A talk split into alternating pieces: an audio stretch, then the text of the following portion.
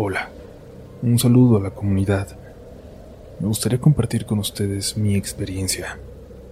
Primero pensé en pedir que fuera anónima, pero la verdad es que las pocas personas que me importan y que la van a reconocer ya hasta la han discutido conmigo. Soy agente de bienes raíces. Hace algún tiempo, cuando me cambié de compañía, tuve la suerte de que me asignaran una de las propiedades más importantes que teníamos para vender. Bueno o mala suerte, ya lo juzgarán. Teníamos muchas muy grandes, lujosas, pero otras más sencillas, aunque destinada también a los clientes más pudientes. Entre estas, una cabaña muy bien equipada que anteriormente perteneció a un famoso cantante. De hecho, incluso tiene un pequeño estudio de grabación. Era una cabaña pequeña pero sumamente lujosa, y el camino alrededor había sido construido de forma muy cuidadosa. A pesar de todo, parecía estar en medio de la nada. Había que buscarla de forma muy específica para lograr llegar hasta allá. Por momentos el camino parecía acabarse, y las aplicaciones de navegación no te llevaban hasta ella. Estaba rodeada solo por montañas y el pueblo más cercano estaba a unas horas de ahí en coche. Una verdadera belleza, eso sí. Había estado en el portafolio de la compañía desde tiempo antes de que yo llegara. Por varios años el dueño había estado indeciso y pedía que no la mostraran, aunque finalmente coincidió con mi llegada, el que él tomara la decisión final de por fin venderla. Iba a ser difícil venderla. Precio no era accesible y era difícil llegar. Era para un perfil de persona muy específico que tuviera los recursos suficientes y que fuera tan extremadamente celoso de su privacidad como para querer estar ahí. Cuando fui a verla por primera vez tuve que ir acompañado por otro compañero de la firma. No había forma de que hubiera podido dar con ella por mí solo. Desde esa ocasión había sido abrumadora la sensación, el estar ahí, en medio de la nada, solo nosotros dos. Hay un sentimiento casi de desolación que supongo que para artistas puede ser estimulante, pero a mí me aterraba. A mi compañero también. Me dijo que agradecía que ahora me fuera a tocar a mí esa venta. Iba a ser una gran comisión, pero a él no le causaba nada de gracia el tener que ir hasta allá, sobre todo porque, hizo énfasis, no pensaba regresar solo. Revisamos lo que necesitaba renovarse y nos fuimos de ahí. Mi compañero insistía en que lo hiciéramos antes de que nos ganara la noche. Hay partes donde parece que desaparece el camino de noche. Es terrible. Terminemos tan pronto como se pueda, me dijo. Anoté todo lo que hacía falta y contacté a un contratista que me dijo que en dos días de trabajo se podía terminar. Yo no iba a viajar hasta allá dos días seguidos, así que decidí que yo me iba a quedar ahí, en aquella casa, adelantar en otros trabajos, en otros archivos, y supervisar que todas las reparaciones se hicieran de la mejor manera. Quedarme solo ahí fue la peor decisión que pude haber tomado. Esa noche viví quizás lo más traumatizante que me ha ocurrido en la vida. Viajé hasta allá en caravana con las dos camionetas de los trabajadores y el contratista. Aunque ya les había advertido, les sorprendió lo lejano de la ubicación. Trabajaron muy rápido, apresurados, pero lo tomé como algo bueno.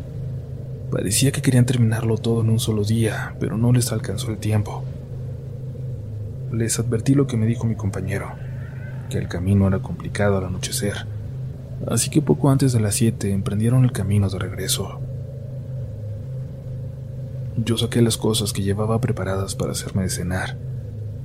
En cierto punto incluso, comencé a disfrutar de aquella soledad, aquella completa tranquilidad.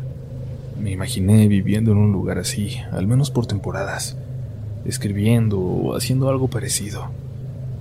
Quizás por eso le había llamado la atención aquel cantante que la mandó construir. Me senté en la mesa de aquel amplio porche de madera. Ahí me di cuenta de que no había insectos.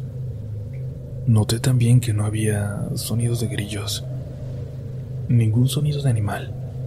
Me puse a hacer memoria. No había visto ningún animal, ni una ardilla, en todo el trayecto desde que uno se sale del camino principal y toma aquella hora y media de terracería hasta llegar ahí. Fue en ese momento cuando creí ver algo.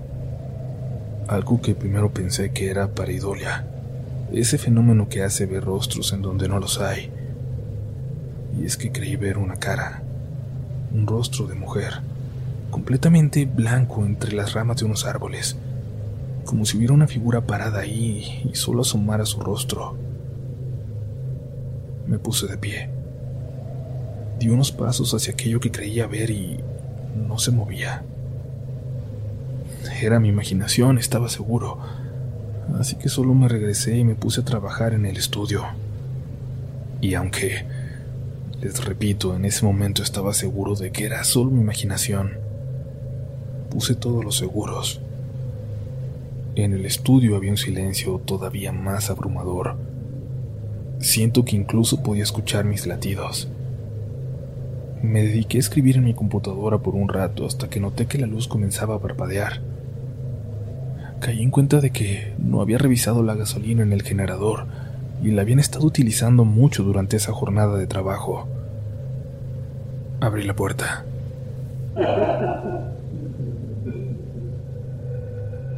En cuanto abrí, creí escuchar una risa a lo lejos. Mi primera reacción fue pensar que los trabajadores habían regresado, pero era absurdo. Para ese entonces ya debían estar llegando al pueblo.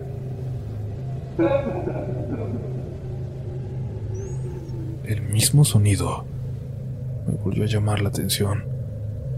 Esta vez era más claro. Venía de allá afuera. De nueva cuenta me acerqué al porche. Podía haber sido un pájaro, quizás, haciendo aquel sonido que pude haber confundido con una carcajada, pero no había ningún otro ruido. Y era una hora extraña como para que un ave que no fuera nocturna estuviera por ahí. Iba a regresar a trabajar cuando...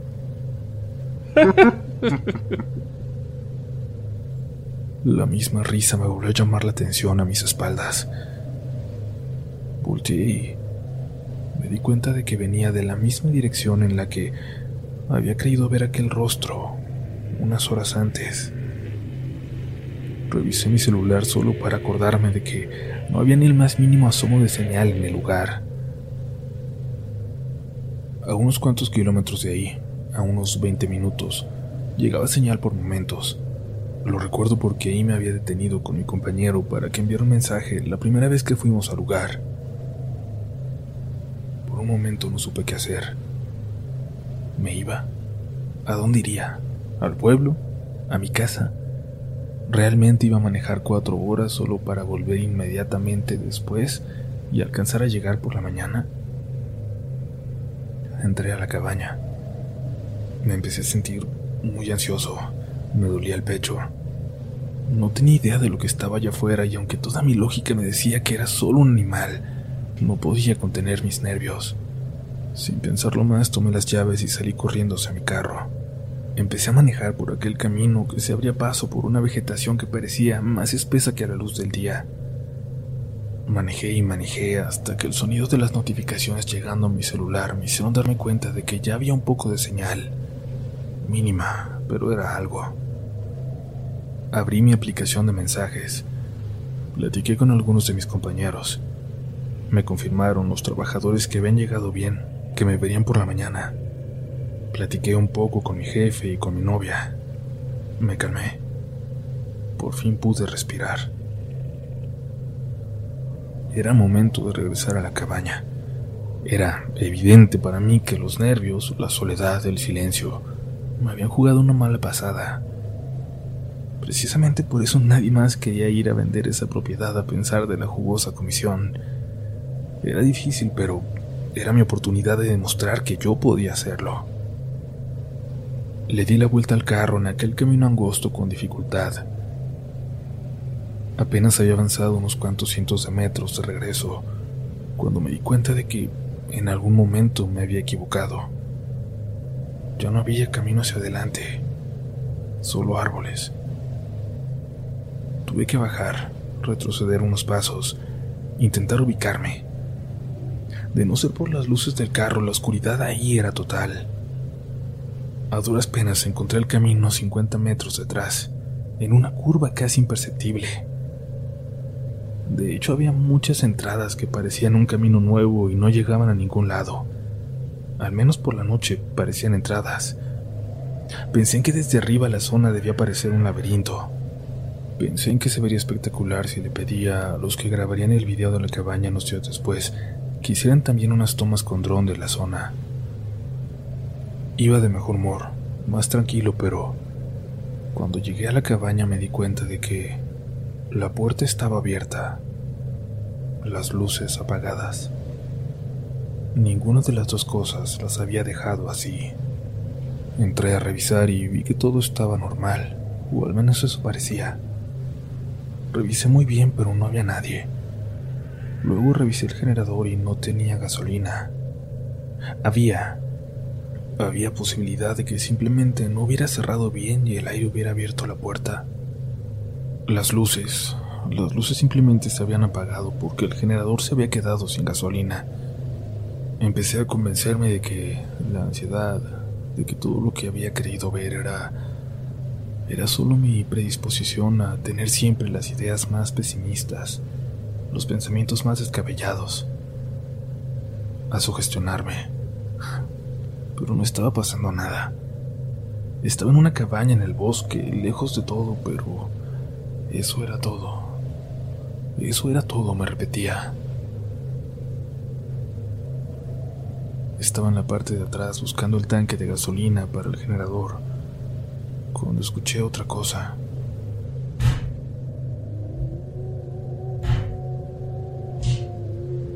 Pasos los pasos de alguien recorriendo por dentro la cabaña.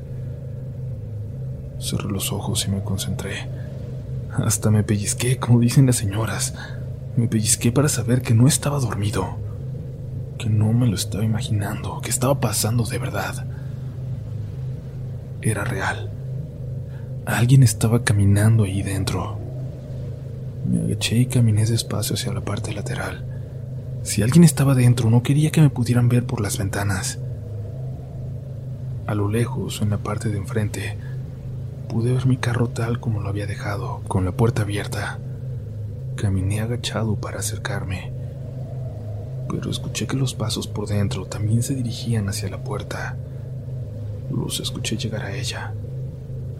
Los escuché salir, caminar por el porche. Por mi posición, no pude alcanzar a ver a quien fuera que estuviera ahí, pero estábamos a menos de tres metros uno del otro. Los pasos bajaron del porche hacia el piso de grava, y no sabiendo si iban a caminar hacia el lado en donde yo estaba, me tiré a la tierra y rodé para meterme hacia el piso de la cabaña. El espacio debajo del piso era suficiente como para esconderme. No alcanzaba a ver, pero sí escuchar los pasos rodearla rodear por todo el camino de grava. Después de un rato dejé de escucharlos. Me concentré en hacer el menor ruido posible. Estaba muy cansado. Debía haber durado media hora ahí hasta que estuve seguro de que no había nadie cerca y me decidí a salir. Me acerqué a cerrar mi carro. Todo estaba en orden. Entré a la casa y aseguré las puertas y las ventanas también. Sí, todo parecía estar tranquilo. Intenté quedarme despierto. Ese iba a ser el plan. Dormir hasta que llegaran los trabajadores al día siguiente. Iban a llegar muy temprano. Todo iba a estar bien. Me seguía repitiendo. Todo va a estar bien. Sin embargo, cerca de las tres o tres y media, ya estaba muriéndome de sueño. Se me cerraban los ojos. Pensé que quizás podría dormir. Me encerraría en el estudio. No pasaría nada. Hacía horas que no escuchaba ni veía nada raro. Busqué un poco de agua, una cobija y una almohada.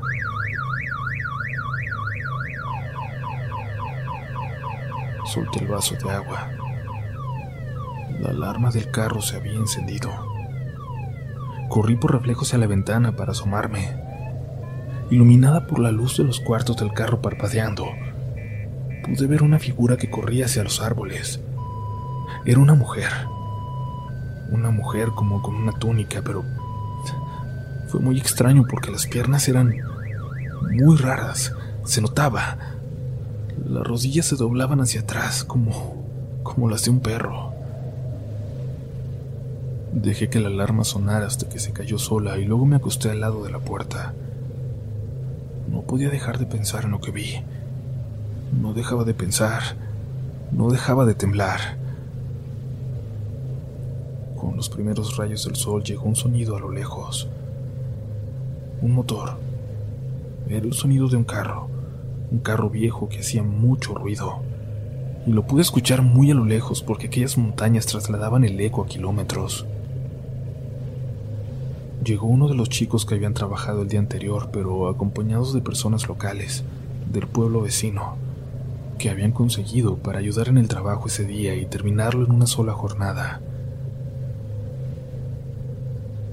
Uno de ellos notó mis ojeras y, y me dijo que mientras me quedara solo ahí, iba a seguir sin dormir. En ese momento no pude preguntarle más porque se puso a trabajar, pero a la hora del almuerzo me le acerqué. Las tres personas que iban del pueblo estaban algo sorprendidos de que me hubiera quedado solo. No sé por qué. Con toda confianza les conté de lo que vi. No me dio vergüenza. En cualquier otro momento de mi vida hubiera, por alguna estúpida razón, tenido vergüenza de contar lo que me había pasado. Pero en ese momento no la tuve. Los tres me miraron con total seriedad uno de ellos incluso estaba sintiendo como, como si me entendiera. Cuando les describí lo que vi cerca del carro, me confirmaron que, que me había topado de frente con una leyenda de la zona. Pero no era lo único con lo que me iba a topar. Mientras hablábamos caí en cuenta de una cosa. Esto, lo que fuera, se había tenido que acercar al carro para hacer sonar la alarma. Y este carro, como todos los de la empresa, tenía una cámara frontal y una hacia atrás grabando con detector de movimiento. No podía esperar para volver a la ciudad ese mismo día por la tarde y revisar la grabación. Poder ver a, a esa cosa con suerte, lo que sea que hubiera sido, de frente. Darme cuenta de si era algo real algo como lo que me describieron los trabajadores del lugar. Me moría por verla. Me moría por ver a ese ser de leyenda.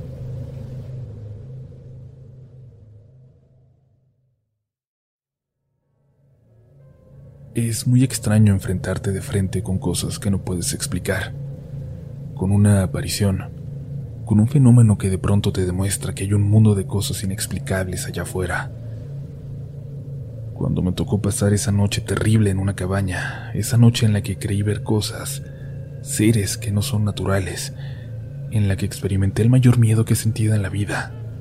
Para mí marcó un antes y un después. Terminamos de trabajar alrededor de las 5 de la tarde y emprendimos el camino de vuelta a la ciudad. Los trabajadores del pueblo cercano se veían algo nerviosos de estar ahí.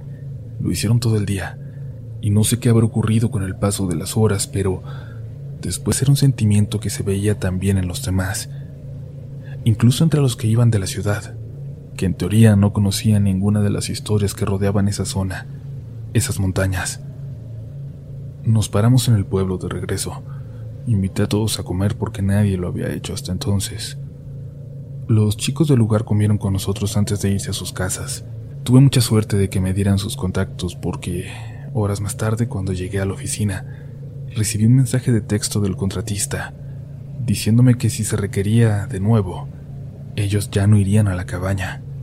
El pretexto era que se encontraba muy lejos, pero la paga era buena.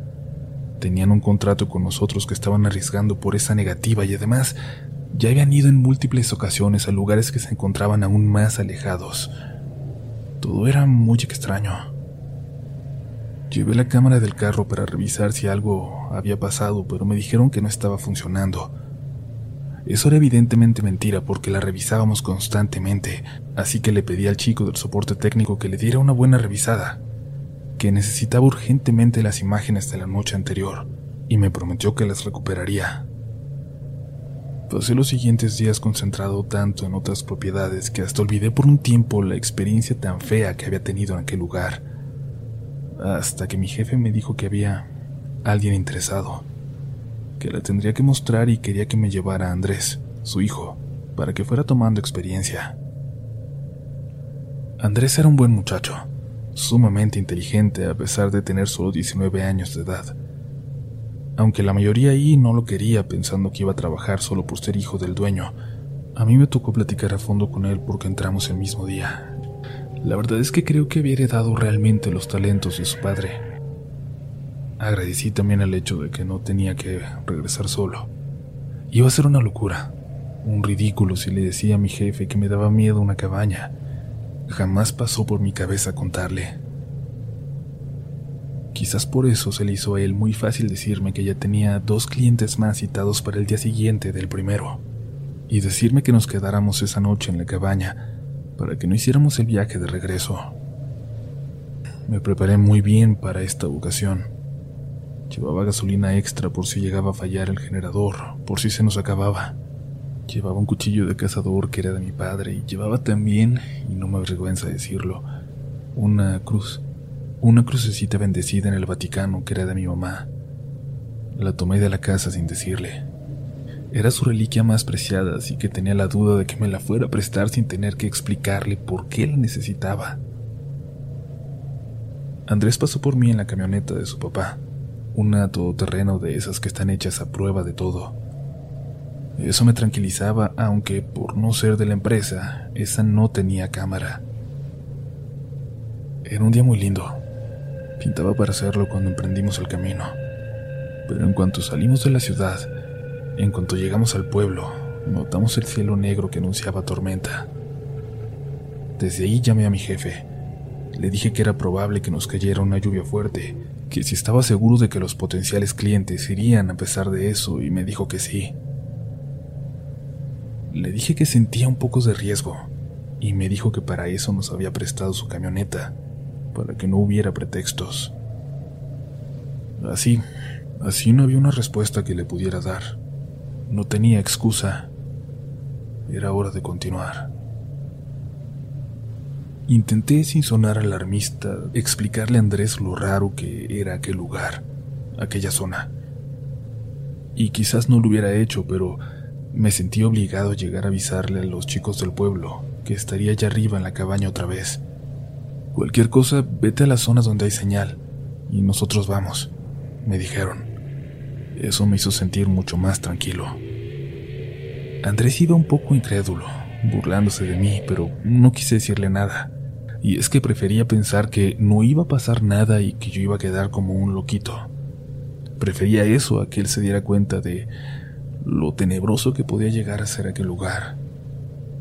A partir del camino manejé yo porque conocía la ruta y se pondría difícil. En cuanto nos metimos a la parte de terracería, comenzaron a caer las primeras gotas de lluvia, como si fuera el destino, como si todo estuviera programado. Como avanzábamos despacio y la lluvia era muy ligera todavía, Andrés bajó su ventana y yo también. Se sentía bonito. La camioneta estaba hecha para eso, para mojarse, para maltratarse. Pero de pronto empecé a sentir algo. Algo que no recuerdo haber sentido. Cada metro que avanzábamos, sentía que era un metro más difícil de volver. Un metro al que ya no podría regresar. Sentía que íbamos hacia el peligro, hacia la muerte, como si por voluntad propia nos estuviéramos dirigiendo hacia la boca del lobo, hacia la puerta del infierno. Qué chistoso, dijo Andrés. ¿Qué? le pregunté. Es que de pronto siento como si entre los árboles hubiera gente, como si de entre las ramas salieran caras. Miré hacia los lados y también lo noté. Era... no sé, no era como si hubiera gente real allí, sino como si hubiera algo en el bosque, como si hubiera figuras desnudas paradas entre los árboles, pero etéreas, fantasmales. Me detuve y nos dimos cuenta de que solo era una ilusión óptica con el movimiento. No puedo explicarles el sentimiento de alivio que tuve en ese momento, de que no estuvieran realmente ahí paradas mirándonos. Cuando llegamos al punto donde sí hay señal de celular, me detuve y me bajé de la camioneta. Puse un listón en un árbol, un listón dorado. Le dije a Andrés que en caso de una emergencia ahí era el único punto en kilómetros donde podría pedir ayuda, comunicarse con el mundo exterior. Ok, al rato me vengo corriendo para acá para platicar con mi novia, me dijo, señalando su mochila, donde llevaba en efecto ropa para correr. Seguimos el camino. Llegamos por fin a la cabaña. Bajamos de la camioneta y yo me quedé bajando mis cosas. Andrés se adelantó con las llaves. Sin embargo, a unos metros de llegar al porche se quedó parado, mirando hacia adentro. Yo tomé mi mochila y me acerqué. Me detuve a su lado. Tampoco pude continuar. ¿También lo sientes? me preguntó. Sí, le respondí. Hay alguien adentro. Era extraño, indescriptible, pero los dos lo podíamos sentir. Entramos y seguimos teniendo esa sensación, aunque revisamos cada centímetro de la cabaña. Sentíamos que había alguien ahí. Justo cuando empezaba a llover más fuerte llegó la camioneta del cliente. Sin embargo, no iba él interesado, sino dos personas que trabajaban para él. Un señor de unos 40 años con apariencia como de contador de película vieja y una joven de unos 25, pequeña de estatura y delgada, pero de presencia mucho más imponente que su compañero. Por su interacción nos dimos cuenta de que ella era la que estaba a cargo de la decisión Perdonen que no haya venido nuestro jefe, pero confía mucho en nuestro criterio. Nos pidió que verificáramos algunas cosas. Si reúne todos los requisitos, va a venir él ya con una oferta. No teníamos por qué no creerles. El interesado era dueño de una cadena de tiendas de autoservicio de la región. Le dieron un vistazo muy rápido a la cabaña por dentro y sin hacernos una sola pregunta salieron. Al parecer a su jefe le importaba más lo que había alrededor. El señor se adentró en el bosque y la chica pidió por alguna razón que le mostráramos dónde estaba ubicada la fosa séptica. Fue muy extraño, pero supusimos que todos eran detalles normales, que les interesarían. Nos paramos en el porche a esperarlos. La lluvia reciaba, pero ellos parecían no importarles. Me di cuenta de que Andrés observaba hacia los árboles, hacia aquel punto donde yo creí ver a la mujer aquella primera vez se veía de nuevo el mismo efecto óptico. Hasta parece que hay una mujer parada ahí, ¿no? Le dije. Hay una mujer parada ahí. Me respondió muy serio. Me tomó del hombro para no dejarme ir, como para exigirme que pusiera atención. Y noté como aquella cara que parecía dibujarse por casualidad entre las ramas de pronto se movió, se puso de perfil y se perdió en los árboles. Antes de que pudiéramos decir algo, escuchamos al hombre regresar de entre los árboles por el lado contrario a donde mirábamos. Le gritó a su compañera que todo estaba listo, que lo había encontrado. No entendíamos a qué se refería. La chica se acercó a él y le preguntó si todo estaba en orden. Él le respondió que sí, que todo estaba ahí fuera lo que fuera. Ella volteó hacia mí y dijo que su jefe se pondría en contacto con mi jefe. Conmigo, le respondí. Tienen que negociarlo conmigo. Solo sonrió y sin decir nada se dirigió hacia su camioneta. El señor se acercó a nosotros y nos preguntó si nos esperaban, si queríamos que manejáramos juntos hacia el pueblo. Nosotros nos quedamos, mañana tenemos que volver a mostrar la cabaña pero gracias. Le dije y él sonrió confundido. No es necesario que se queden, nosotros vamos a hacer una oferta. No se queden aquí. Dijo, genuinamente preocupado. al menos eso parecía.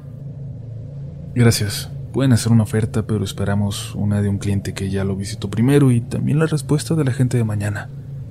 Intenten comunicarse con Carlos lo más pronto posible para que él les dé prioridad. Él es el encargado de esta venta. Cuídense en el camino de regreso. Dijo de pronto Andrés muy seguro. No había ido nadie a ver la cabaña antes y no estábamos seguros de qué pasaría el día siguiente, pero fue un muy buen movimiento de vendedor. Nos regresó a la posición de poder, de tomar la decisión. ¿A poco creen que nos van a asustar para que nos vayamos y no le enseñemos mañana? Me dijo en cuanto el señor se alejó. Mira que traer a una mujer a asomarse a lo lejos. ¿A poco creen que nos chupamos el dedo? Que creemos en fantasmas. Andrés tomó su teléfono, su impermeable, y me dijo que no tardaría, que iría caminando hasta la zona con señal para hablar con su novia. Le dije que estaba muy lejos a pie, pero me contestó que le gustaba la lluvia y la montaña, que estaría bien. Lo vi alejarse por el camino pero lo alcancé. Tuve que alcanzarlo. Le di el cuchillo de cazador y le dije que por favor se lo llevara. Y yo me fui a la camioneta y saqué de otra mochila la cruz bendita. Sentía, de alguna forma, sentía que me protegía más que aquel cuchillo.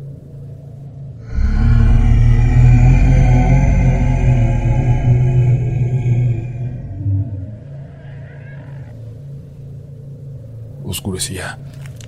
Escuché de la parte de atrás de la cabaña, de entre los árboles, un sonido extraño, como si fuera un animal, pero un animal enorme, como un toro o algo así. Y luego escuché. Alcancé a ver cómo se movieron las ramas, como si algo caminara entre ellas, pero no sé cómo explicarlo. Como si algo enorme, algo de metros de alto, se moviera entre ellas. Acerqué la camioneta a la entrada. Quise que, en cualquier emergencia de cualquier tipo, la camioneta estuviera cerca de la cabaña.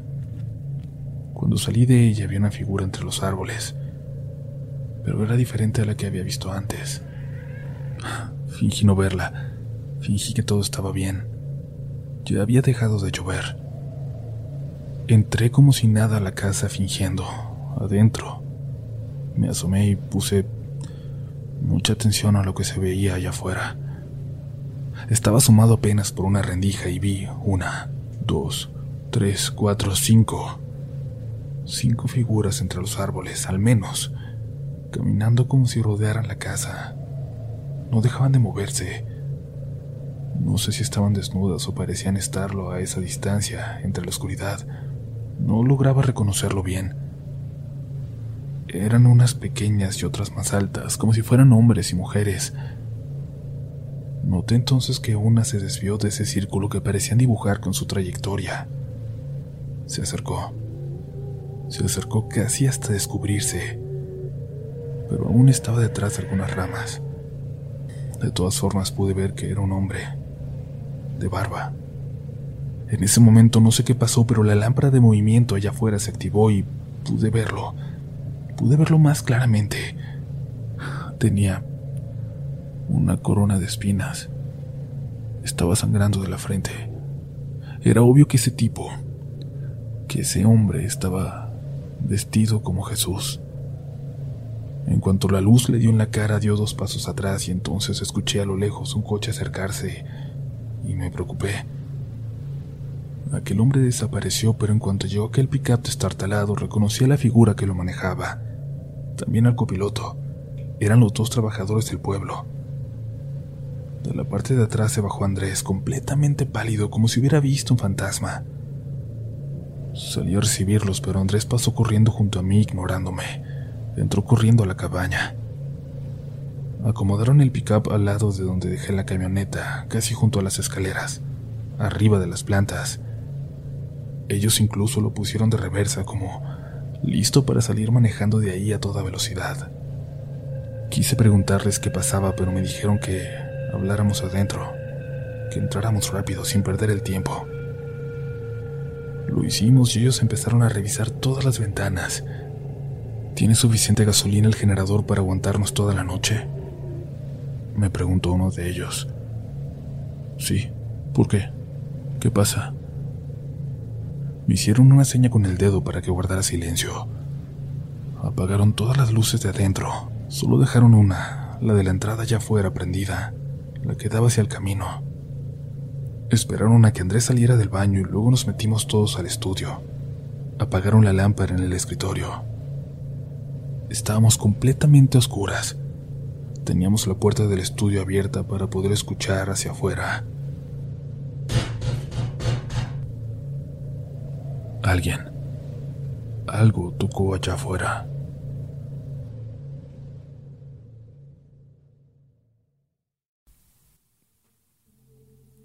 Alguien.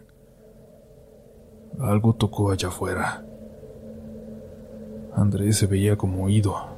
Yo me salí del estudio a pesar de que me hacían señas los trabajadores de que no lo hiciera. Me salí y cerré por fuera. Sentí que les estaba ayudando, que los estaba protegiendo. De alguna forma sentí que les estaba poniendo a salvo. Me arrastré por el piso de la cabaña hasta ponerme en una posición desde la que alcanzaba a ver la puerta. La luz de afuera parecía haberse apagado.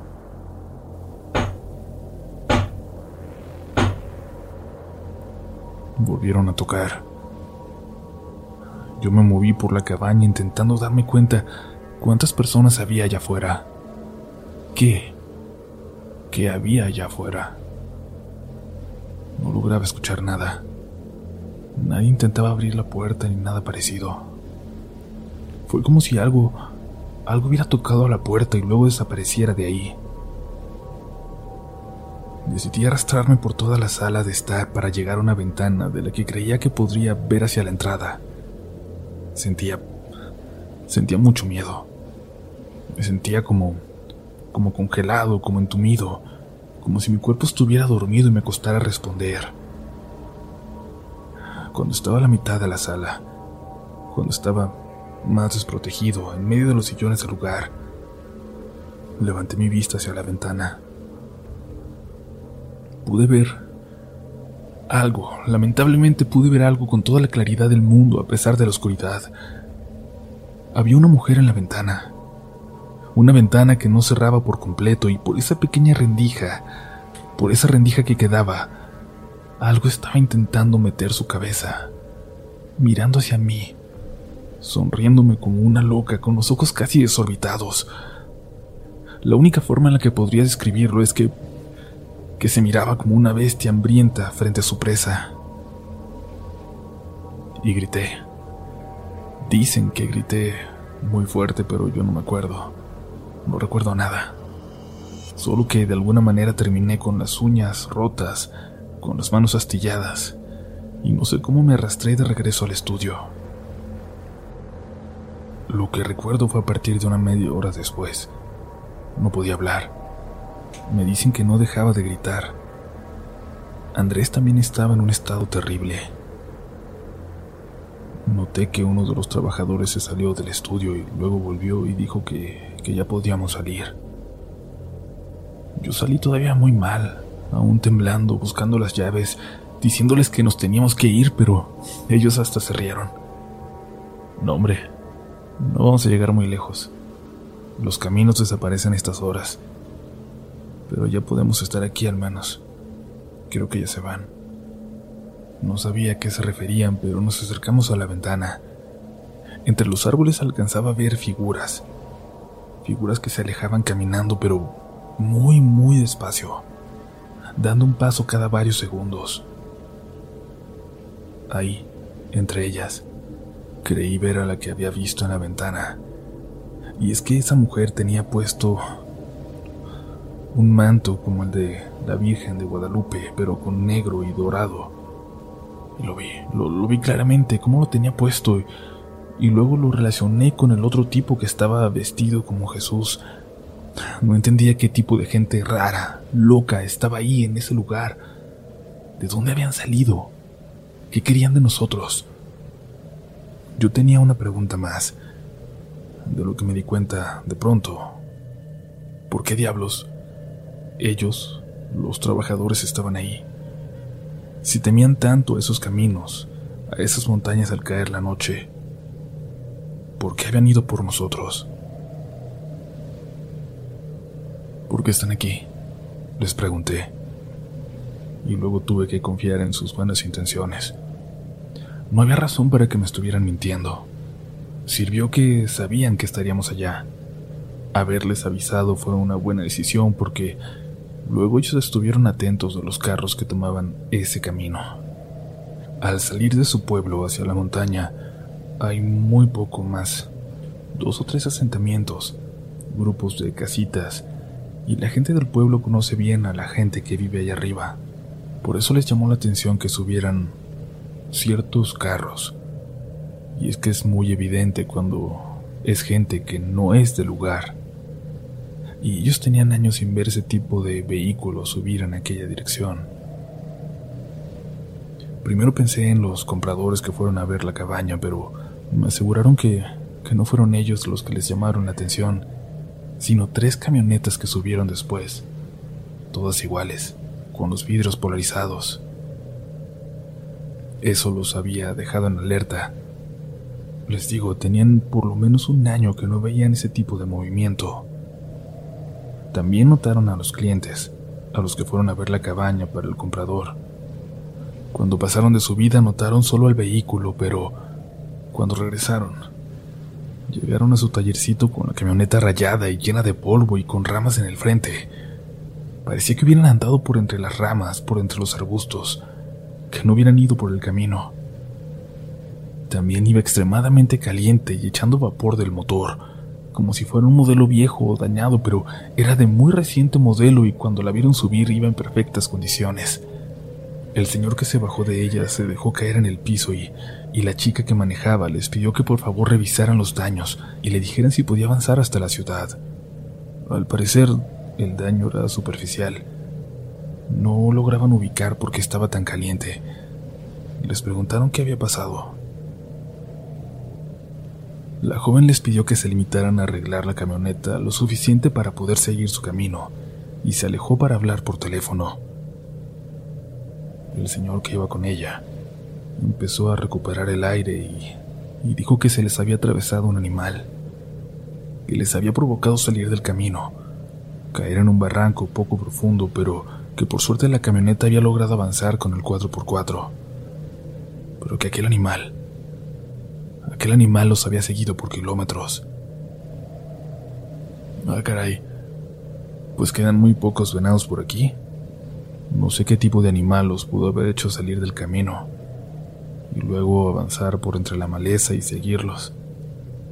Le contestó uno de los trabajadores en el taller.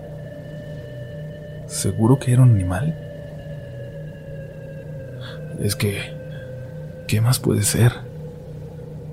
Dijo el señor cuando parecía volver a agitarse, como si el solo recuerdo le aterrara. Veníamos normal y se nos echó encima. Andaba en dos patas, pero no era... no era una persona.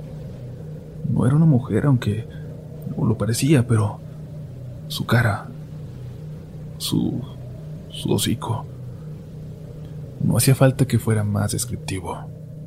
Ellos ya conocían de esa leyenda, sabían de las historias, de lo que contaban, sobre todo lo que les pasaba a los que no eran de ahí, los que se adentraban en el bosque de paseo, lo que contaban que llegaban a ver, lo que decían que merodeaba en la noche. Toda la gente del lugar conocía las historias, pero era muy rara la que las había sufrido.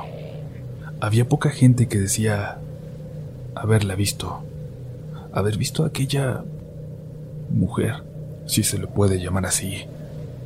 Pero a los que les iba mal si se la topaban, eran aquellos que iban de fuera. Y mucha gente no entendía por qué, entonces, había tanto vehículo de lujo dirigiéndose a esa zona a pesar de lo que se contaba. ¿Será que no creían en las leyendas o sería precisamente todo lo contrario?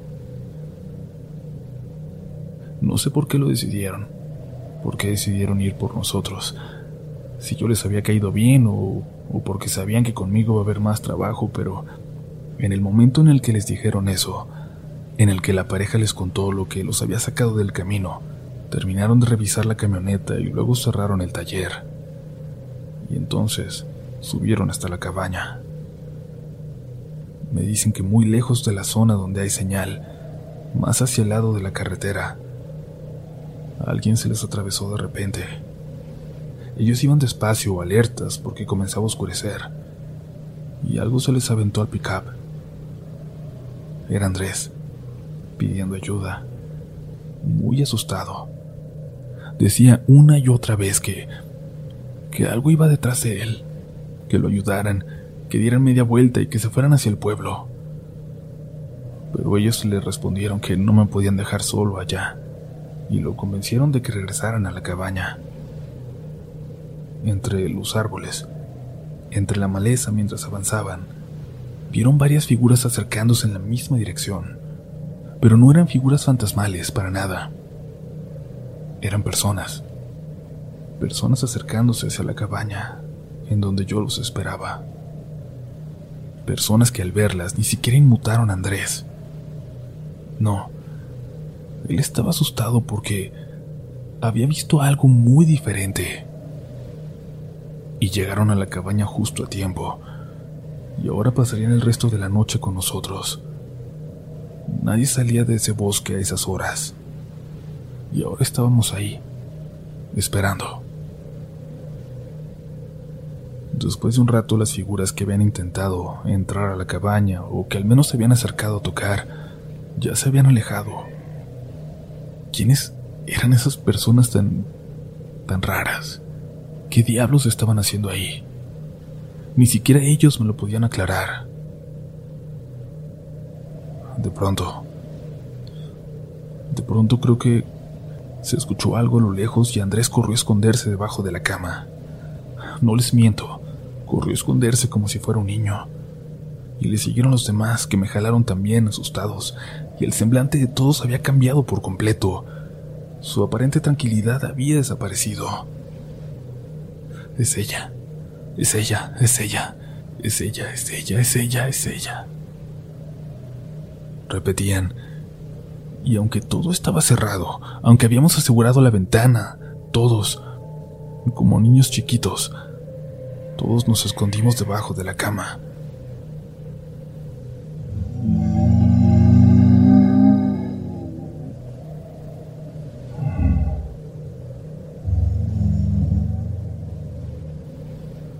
Lo que fuera que estaba allá afuera, no se lava la sangre. Siento que les podría decir que, que fue literal porque así la sentía. Andrés ahí debajo de la cama dejó de responder se había desmayado. Perdió el conocimiento por completo y, de cierta forma, lo envidié. Yo no había visto nada y no podía soportarlo. Tampoco ellos dos. Era algo para nada natural. Era como un instinto.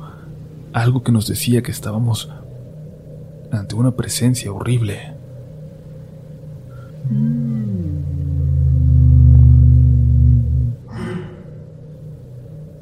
y luego aquella especie de llanto, algo que nos dejó claro que aquello no era una bestia. No hay bestia en el mundo que, que llore o se escuche así. No, había algo humano, o bueno, consciente en esa cosa. Y de pronto de la nada pudimos respirar y afuera hubo un silencio tranquilizador. Me paré junto a uno de los trabajadores y nos acercamos a la puerta. De alguna forma, el hecho de que ya no sentíamos ese terror de unos momentos atrás nos indicaba que, que aquello ya no estaba cerca. Es como si pudieras sentir dentro de ti, en tu pecho, cuando, cuando estaba ahí. Pero ahora ya no. Salimos, y afuera parecía que, que había muy poco aire. No se escuchaba nada y, de verdad, incluso nos costaba respirar. Logramos hacer reaccionar a Andrés y nos acomodamos todos cerca de la puerta. listos para correr a los vehículos si algo ocurría, si algo más ocurría. Pero Andrés se veía muy frágil. Sentía que no soportaría un susto más. Realmente me preocupaba. De repente toqué mi bolsa. Ya no tenía mi rosario. No lo tenía conmigo. Comencé a buscarlo. Lo busqué por toda la cabaña, debajo de la cama, en la camioneta. No estaba. ¿Dónde diablos había quedado? Mi cabeza comenzaba a aclararse mientras recorría mis pasos aquella noche. Y entonces caí en cuenta de que teníamos aún que mostrar la cabaña al día siguiente.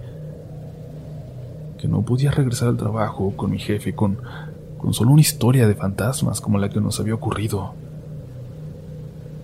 Tendría que convencer a Andrés de que no dijera nada también, de que quedaríamos en ridículo, de que nadie nos iba a creer aunque fuéramos cuatro adultos contándolo, aunque hubiera más testigos. No, no podía salir de ahí. Andrés se durmió con fiebre, sudando frío, e intenté convencer a los trabajadores para quedarse al menos por la mañana, que fingieran que hacían una reparación y nos esperaran mientras mostrábamos la cabaña y es que no me podía ir sin hacerlo. Y tampoco me quería quedar solo y que ellos se llevaran a Andrés. Los convencí diciéndoles que les pagaría como si se hubieran reparado algo. Aunque esa noche fue aterradora, no se compara con, con el sentimiento de desolación que, que tuve cuando estuve solo ahí. Había algo horrible de aquella noche de aquella primera noche que no sé escribir. Hay dos cosas que quiero que entiendan, dos cosas que no he compartido aún, o que no quiero que se compartan al público en general. El nombre de los trabajadores, porque siguen teniendo su tallercito en el pueblo y, y como verán a continuación puede ser peligroso para ellos que se revele cuál es. Y segundo, el nombre que le dan en el pueblo a lo que habita los bosques. Es un nombre que me dijeron solo una vez, esa noche, y que por ningún motivo se debe repetir, mucho menos fuera de ahí. Mientras amanecía, mientras yo pensaba que todo había pasado al menos por esa noche, vi una cosa más. Algo que, en lugar de miedo, me provocó asco. No sé si es exactamente lo que sentí, pero creo que es la forma más cercana de describirlo.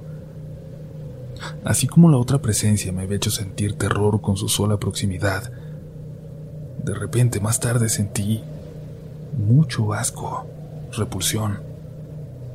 Me asomé por la ventana. De detrás de un árbol, de un tronco, alcanzaba a ver una cabeza asomándose, sin pelo, muy blanca, las facciones, los ojos, la nariz y la boca parecían más ser solo manchas negras. Era algo muy extraño que parecía más una visión por el sueño, por lo cansado que estaba, que, que algo real.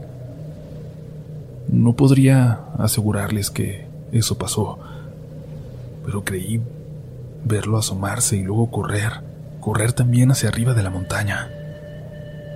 Se veía desnudo y flaco. Les dije a los trabajadores que creí ver algo. Me dijeron que así iba a ser siempre. Mientras no amaneciera, siempre había algo que se dirigía hacia allá arriba, hacia la montaña. Siempre van a estar pasando para allá, para la puerta, para la cueva. Hasta dicen que por eso viene la gente de lejos, por la puerta. De allá sale todo, para allá se va todo. Dicen que por eso anda aquí la... porque la dejaron salir de ahí y no hay forma de volver a meterla. Cuando le pregunté a qué se refería, solamente me contestó que hablaba de... de una puerta del infierno.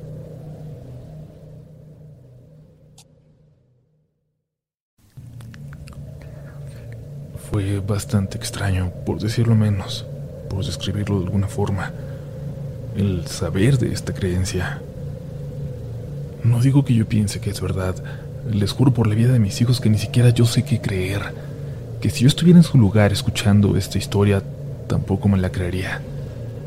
Por eso es tan difícil compartirlo, Por eso yo creo que nadie comparte sus experiencias cuando algo le ocurre. Algo que va más allá de un fenómeno paranormal, de esas voces que se escuchan, de ver un familiar muerto en casa. La gente está cómoda creyendo eso, pero no algo más. Aunque el mundo esté lleno de cosas malignas, aunque nos lo demuestre cada día, cada noche, nosotros preferimos no ver. Preferimos creer que estas cosas no suceden y que son solo cuentos de locos. Todo cambió para mí cuando supe lo que se creía y lo que se decía. Todo cambió cuando supe que estaba durmiendo a unos cuantos kilómetros de una puerta del infierno. El horror que se sentía es muy difícil de describir. Y sin embargo, ya no estaba pasando nada. Los últimos minutos de oscuridad de aquella noche fueron tranquilos. Amaneció. Y el amanecer era hermoso, pero no me tranquilizó en lo absoluto. Todo aquello a lo que le temía estaba cerca. Desayunamos café y galletas, lo único que teníamos disponible, lo que ofreceríamos a los clientes. Antes de que dieran las nueve, los dos trabajadores se pusieron a limpiar alrededor de la fosa séptica, en la parte de atrás, fingiendo que hacían alguna reparación. Y puntualmente, a las nueve exactas, vimos cómo llegaron dos camionetas negras de reciente modelo. Los vidrios estaban sumamente polarizados, no se podía ver nada para adentro, y guardando algo de prudencia porque sabemos que hay gente muy especial, me acerqué yo solo unos metros a dar la bienvenida. Andrés todavía seguía muy mal, pero estaba intentando controlarse adentro de la cabaña. De una de las camionetas bajó un hombre bajito, pero de corte de pelo militar. Su apariencia era dura, como su mirada y su saludo. Se dirigió a la camioneta de atrás, donde alguien bajó un poco la ventana.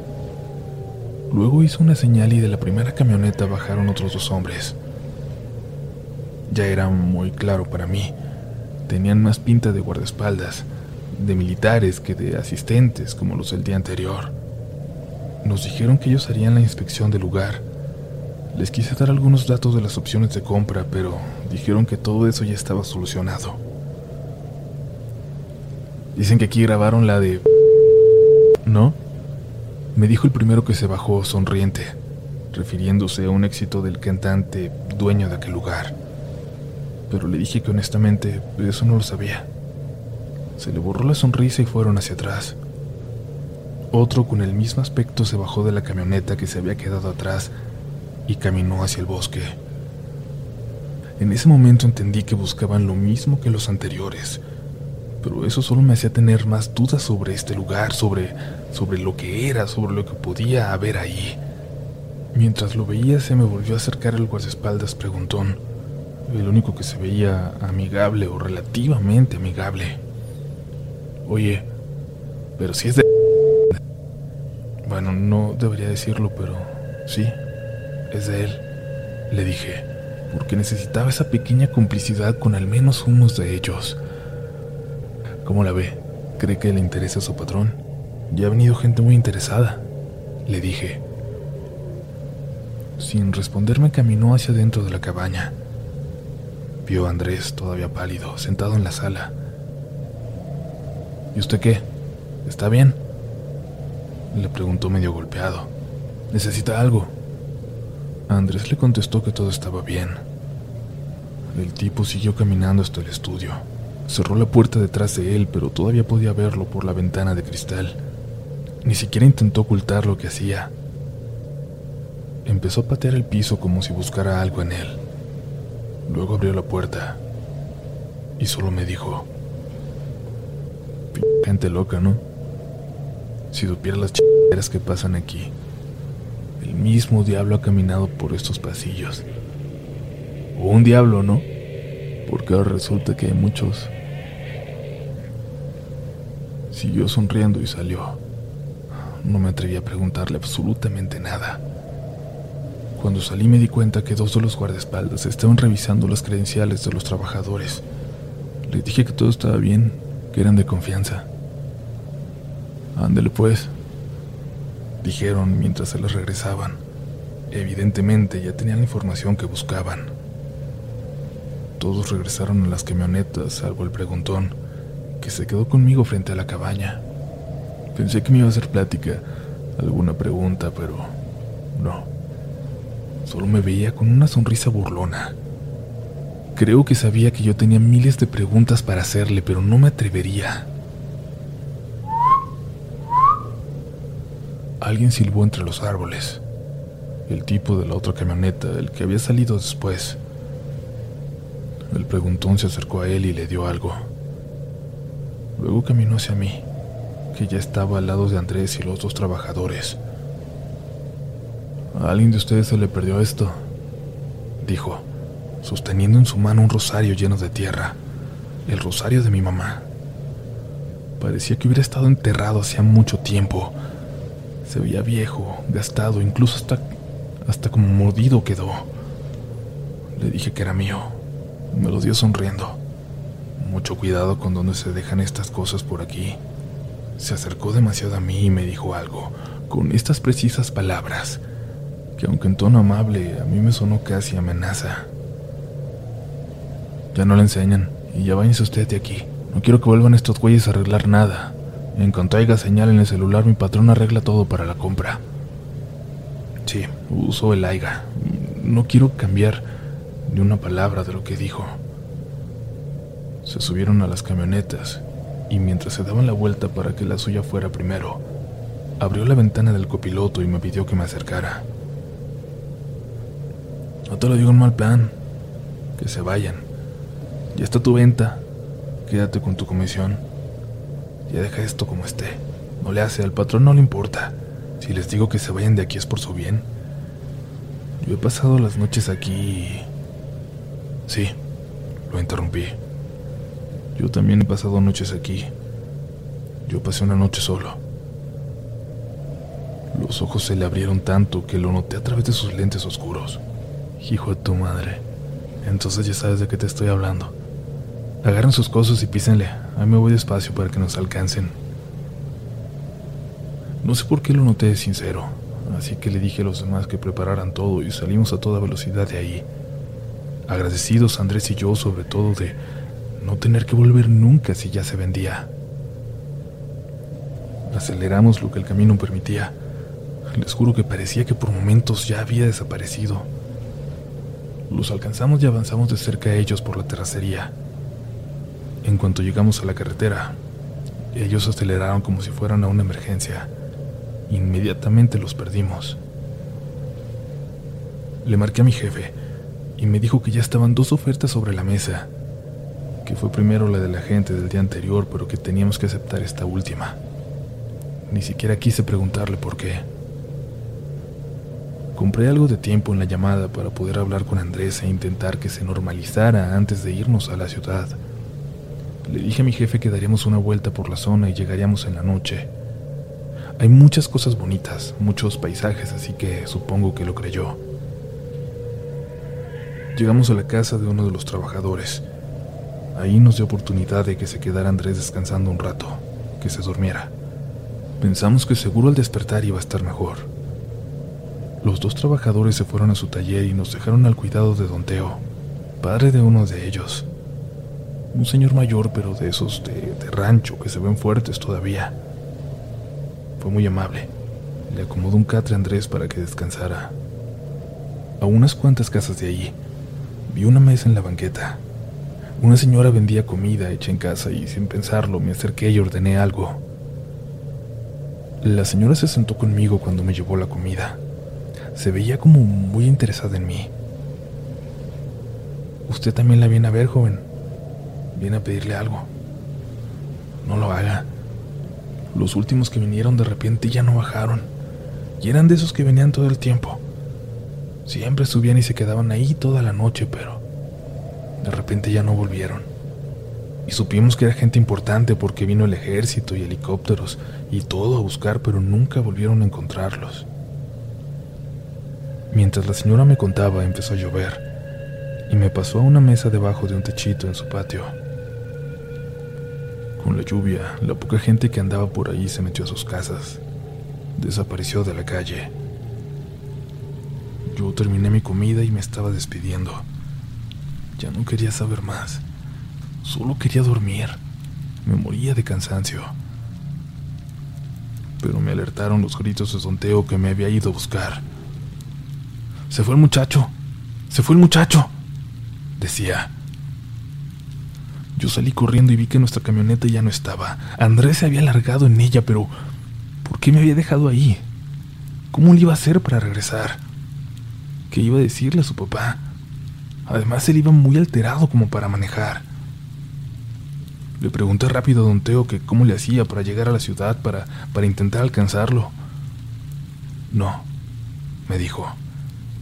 No se fue a la ciudad, se fue para arriba de nuevo, rumbo a la cabaña. No, no, no, no, no, no, no, no, no, no. Pensé, no me podía hacer eso. Ya no quería volver a subir, ya no más. Le pregunté a don Teo si había dicho algo y solo me dijo que se despertó tocándose el pecho, que preguntaba por su medallita, por su medallita. Y entonces creí haberlo recordado, una medalla de la Virgen que siempre traía, que le había dado su abuela, que en paz descanse, la mamá de mi jefe. No podía creer que hubiera regresado por ella. Era más difícil que buscar una aguja en un pajar. Le pregunté a don Teo por su hijo y me dijo que no iba a volver pronto, pero que si quería, él me podía llevar para arriba. Me vio tan asustado, yo creo que me lo ofreció y yo estaba tan desesperado que, que acepté. Nos subimos a un pinto, un carrito que apenas parecía andar y muy despacio emprendimos el camino. Además, no le servían los limpiaparabrisas, así que íbamos sumamente lentos. Llegamos al final del camino. Avanzamos un tramo por la terracería y de pronto me dijo que hasta ahí llegaba él, que el carrito no iba a dar para más, que se iba a atascar y, y yo acepté. Ya había hecho demasiado para ayudarme.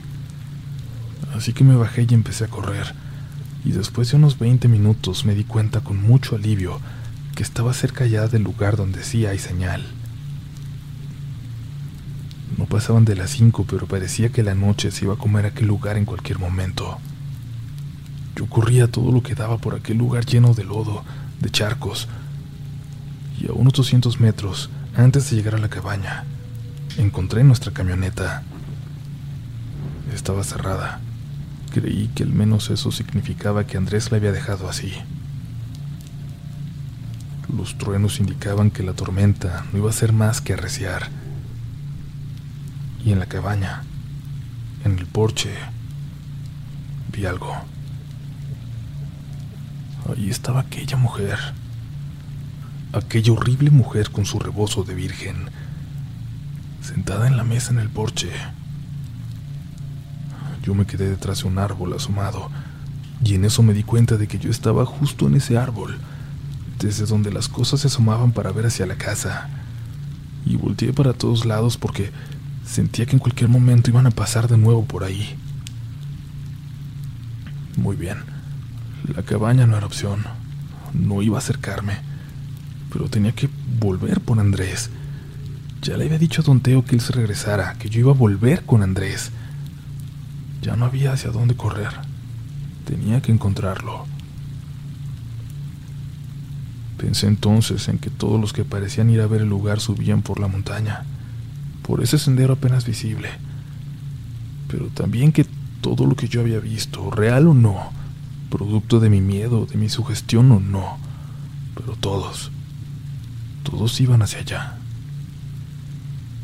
No podía volver sin Andrés, no podía dejarlo. Así que me adentré hacia ese lado del bosque. Pronto el camino se volvía muy difícil. El sendero desaparecía, pero una abertura entre la vegetación parecía indicar por dónde continuar. Seguí mi instinto. Lo hice. Volteaba hacia los lados. De nuevo. Y esto puede haber sido solo mi imaginación, pero a lo lejos creí ver a gente caminar en la misma dirección que yo. Figuras entre los árboles. Lo que no era mi imaginación era el temor que comencé a sentir de pronto. Ese. ese terror indescriptible. Ella estaba cerca.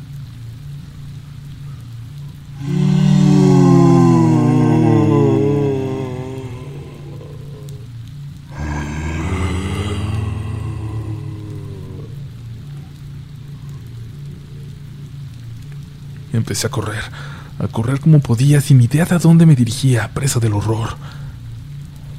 Llegué a la orilla de un desfiladero. Hacia abajo alcanzaba a ver aún con un poco de luz un cañón, y al fondo de este algo que parecía una cueva. Justo frente a ella. Intentaré describir de la mejor manera lo que vi. Justo frente a ella había personas, figuras, siluetas. Tres estaban como tomadas de la mano formando un círculo, y luego seis tomadas de las manos, formando un círculo alrededor de los primeros tres, y luego otros, y otro círculo. No logré contar cuántas personas eran, pero había seis círculos de personas, uno dentro de otro. En eso vi una figura subiendo hacia mí por el desfiladero, casi, casi trepando de lo empinado que estaba. Era Andrés. Vámonos, vámonos, me decía despacio pero enérgico y empezamos a correr. Ya traigo mi medallita, ya traigo mi medallita.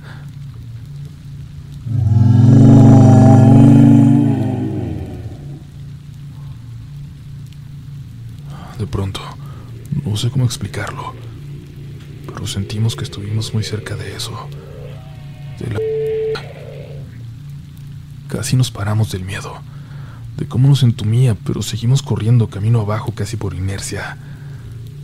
A unos 50 metros, por suerte, por la suerte de la luz de un rayo.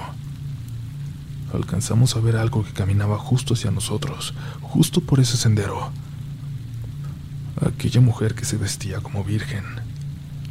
Caminaba lento hacia nosotros. Y subrayo, yo no sé qué creer. Ya no sé qué es lo que vi, pero lo que creí ver, aunque Andrés no, fue que aquella mujer parecía casi un esqueleto, como si apenas tuviera piel o la tuviera podrida o no sé, como como si fuera un cadáver andando. Hasta hoy me sigo convenciendo de que fue una ilusión, que fue solo la luz del rayo, que, no vino nadie, que nada pasó. Nos desviamos para no encontrarla, para no encontrar a lo que sea que hubiera venido subiendo, y unas luces me hicieron sentir que volvíamos a la vida. Eran las luces de una patrulla, pensamos al principio. Sin embargo, al acercarnos, nos dimos cuenta de que era una ambulancia de rescate. Llegamos a ellos corriendo, pidiendo ayuda. Don Teo sabía que la policía no subía para allá por ningún motivo, como si lo tuvieran prohibido, pero que una ambulancia sí iba a llegar. Nos salvó la vida. Los paramédicos nos revisaron, nos atendieron, y uno de ellos tomó las llaves de nuestra camioneta y manejó en ella detrás de la ambulancia de regreso hasta la carretera. Nosotros dos estábamos temblando tanto que, no hubiéramos podido avanzar. Yo le decía al chico que manejaba la ambulancia donde íbamos que, que habíamos visto gente, que había gente allá atrás, algo como una secta. No, hermano, ya nadie sube para acá, desde hace años. Ya le cerraron todos los caminos. Los últimos que subieron no volvieron a bajar nos dijo. Cuando llegamos a la carretera todavía esperaron un momento con nosotros, asegurándose de que ya pudiéramos manejar. Seguíamos diciendo que habíamos visto gente. Jurábamos que habíamos visto algo muy raro. El otro chico, el que se había llevado nuestra camioneta, un joven médico haciendo prácticas, nos dijo, miren, les voy a decir la verdad, nosotros no creemos en eso pero sí les puedo decir lo que nos ha contado la gente de aquí cerca. Dicen que están muertos, que aquí venía gente muy extraña y de pronto no regresó, que sus almas se fueron por esa cueva, por la puerta como le dicen, pero que sus cuerpos se quedaron por acá. Mientras hablaba, Andrés negaba con la cabeza. Yo sé lo que vi, decía. Gente, Estuve a metros de unos de esos locos. Yo te digo lo que nos cuentan, nada más. Yo no creo en nada de eso, le contestó. Pero sí hay algo raro. Y algo pasa cada que suben equipo de rescate o familiares a buscar. Nunca han encontrado a nadie. Y era un grupo numeroso. Dicen que los cuerpos se mueven cada noche para que nunca los vayan a encontrar. Esa noche eran cerca de las 12 cuando dejé a Andrés en su casa y tomé un taxi a la mía. Todo en la ciudad me parecía extraño, como si, como si nada de eso me pudiera dar miedo ya. Agradecía ver todo, hasta a los tipos con aspecto de maleantes que estaban demasiado cerca de mí cuando esperaba el taxi en la avenida. Hasta eso fue bienvenido. Hubo un viaje más a aquella cabaña, de día. Y supe, supe también un poco más y tuve acceso a esa foto. Solo a verla, porque sigue en la computadora del trabajo, solo en la del chico encargado de sistemas. Voy a intentar tomarle una foto. Y voy a compartir con ustedes un poco más de información, pero eso será hasta dentro de poco tiempo para no meterme en problemas, cuando renuncio por fin para empezar mi propio negocio del mismo giro. Cuando quieran venir, aquí en Jalisco tienen su casa. Esperen más noticias de mí. Gracias por lo pronto, por su atención a esta historia. Espero pronto resolver las dudas que puedan quedar. Pronto. Pronto.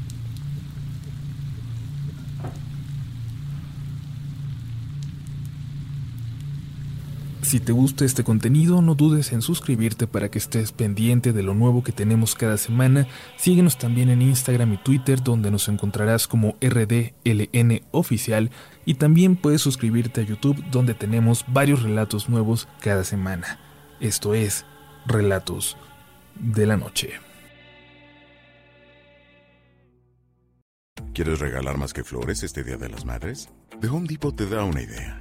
Pasa más tiempo con mamá plantando flores coloridas, con macetas y tierra de primera calidad para realzar su jardín. Así sentirá que es su día todos los días. Llévate tierra para macetas Bigoro por solo $8.97 y crece plantas fuertes y saludables dentro y fuera de casa. Recoge en tienda y sigue cultivando más momentos con mamá en The Home Depot. Haces más, logras más.